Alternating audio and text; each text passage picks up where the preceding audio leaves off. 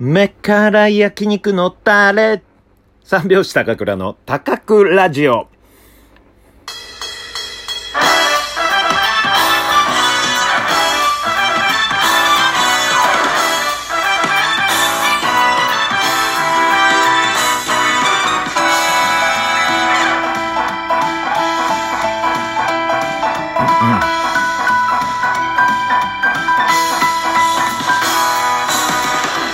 ご機嫌いかがでしょうか？お笑い芸人漫才師の三拍子高倉涼です。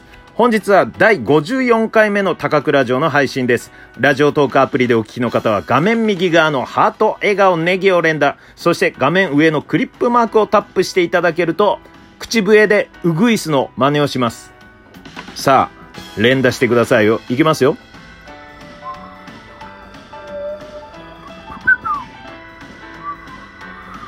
あれ、全然出なくなった。ほう、法華経。西川のりお師匠のギャグでございます。はい。80年代の漫才ブームの時に、えー流行ったギャグ、ほう法華経。これね、この仕組み面白いですよね。うん。綺麗なね、えー口笛で、えーこう、ほう法華経って鳴らすと思いきや、汚い声で、ほう法華経。これ面白いですね。うん。久しぶりにこれをね、あの、家のこの窓を開けると、ウグイスがよく鳴いてるんですよ。それを聞きながら、のりお師匠のことをね、考えてたんですよ、最近。うん。ほう法華経って面白いなと思ってね。えー知らない方はググってください。さてですね、本日は、えー木曜日、心に残っているあの言葉。はい。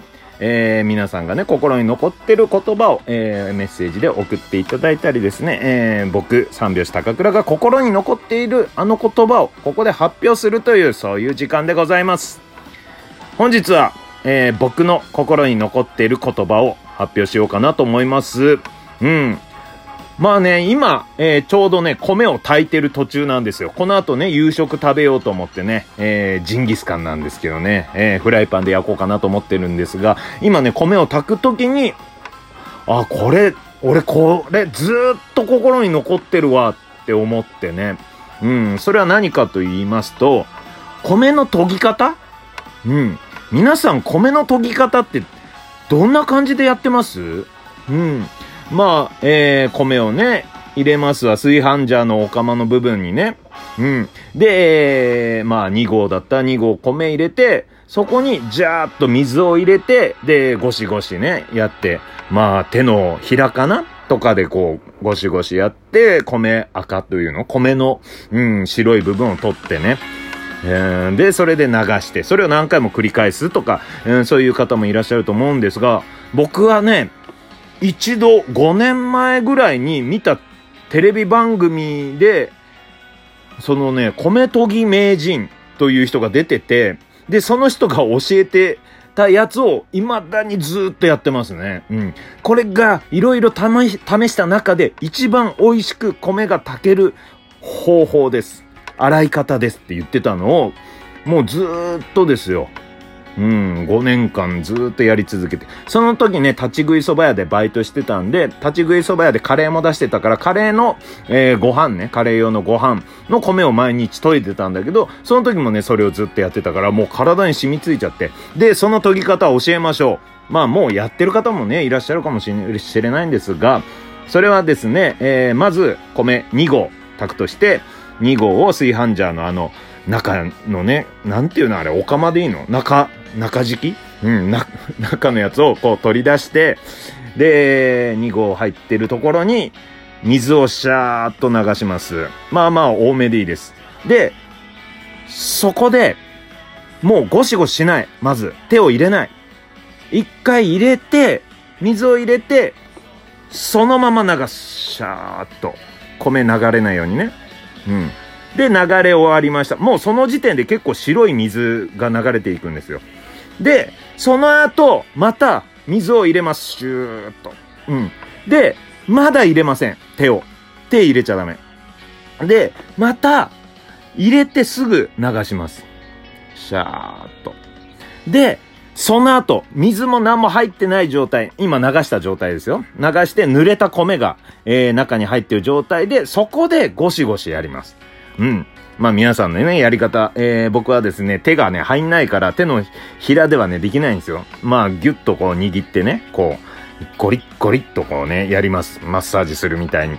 うん、それ、10回、10回、シャッシャッシャッシャッシャッシャッシャッシャッシャッシャッ、10回。10回やって、また水入れます。で、水入れて白いのまた流します。水を。シャーっと。で、また、濡れ、濡れ米が入ってるところを、また10回、10回、シャッシャッシャッシャッシャッシャッシャッシャッシャッシャッシャッシャッシャッで、えー、また水を入れて流します。で、最後水入れて、えー、炊飯器にセットして、ピッです。わかりましたこれ集中して聞いてないとよくわかんないよね。まとめます。えー、まず、水を入れて流す。水を入れて流す。水を入れて流すを2回繰り返します。えー、こすらないでください。水を入れて流すを2回繰り返して、で、水のない状態、濡れた米を10回、シャシャシャシャシャって10回研ぎます。で、えー、また水入れて白いの流して、それをもう1回繰り返します。これで OK。これが一番米美味しく炊けるやり方ってで教わって、まあ教わったってテレビで見たんですけど、米研ぎ名人みたいな人がね。うん。それをね、未だにやってて、さっきね、まあ、やりながら思ったんですよね。えー、心に残ってるなと。うん。もう体に染みついてますね。うん。あとね、もう、生活の中で体に染みついてる誰かに言われて、これをずっとやってるというのはですね、うん、寝る前ね、必ずトイレ行きますね。うん。それは、あの、子供の頃にお母さんに、寝る前トイレ行ってきなさいよって言われてたから、それをずっと39歳の今でも守ってて、寝る前、別にね、おしっこしたいわけでもないんですよ。何もしたくないのに、一応言っとくか、寝る前だから。で、必ずトイレ行きます。したくなかったら行かなくていいのに、寝る前トイレ行ってきなさいよのお母さんの声が聞こえるから、絶対どんな時もトイレ行ってから、えー、布団に入ります。それが、えー、心に残ってるあの言葉。もう一つ、シャワーね。シャワー浴びて、えー、で、えー、そのね、えー、風呂場から出るときに、水シャワーにするの。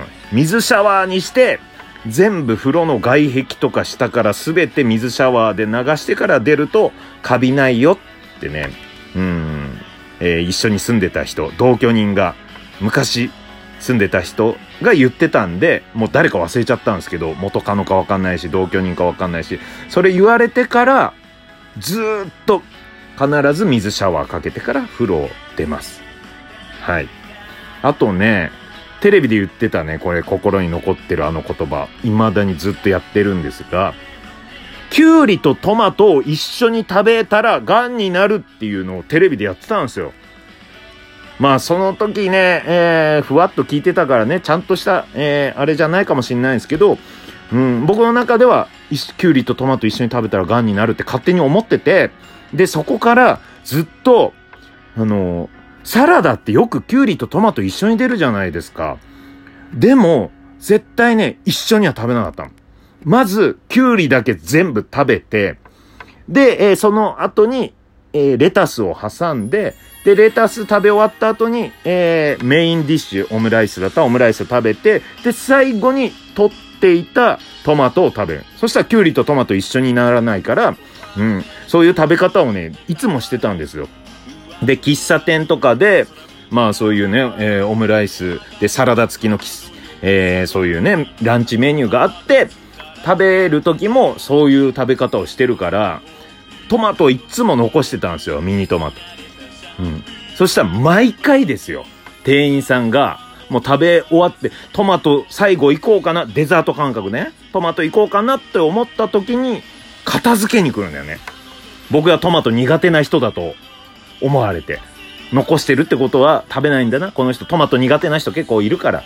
うん、それで下げられるんだよね。おい待って。俺は食べ合わせ悪いからトマトを最後に残してんだと。言えはしないけどね。ちょっと待ってください。まだ食べますっていうのがすごい恥ずかしいの。トマト。うん。でもこれね、キュウリとトマト一緒に食べると癌になる嘘でした。うん。僕がここずっと何年もね、えー、一緒に食べなかったのは嘘でした。癌にはなりません。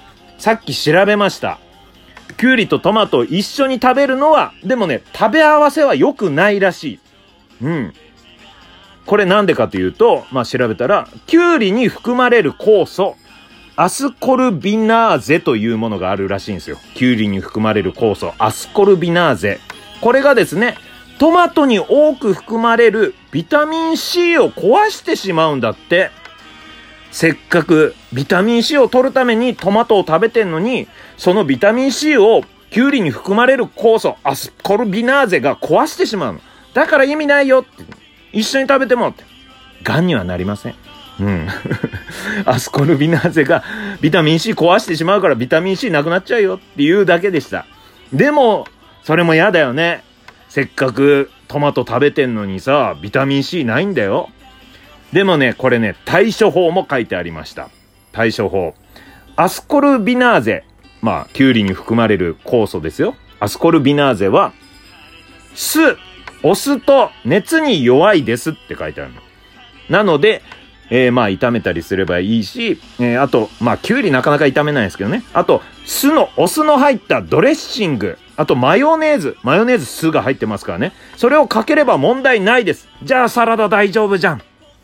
サラダ普通にトマトとキュウリ一緒に食べても大丈夫じゃん。私はずっとトマトをデザート感覚にして持ってかれて、あ、まだ食べます。恥ずかしい思いをしてました。うん。今日調べてよかったです。これからは一緒に食べます。ドレッシングね、かかってたり、マヨネーズかけてたら、全然ビタミン C 壊れないんで大丈夫ということでした。はい。それではまた明日、トマト、キュウリ、アスコルビナーゼ、3拍子揃った生活を。バイバーイ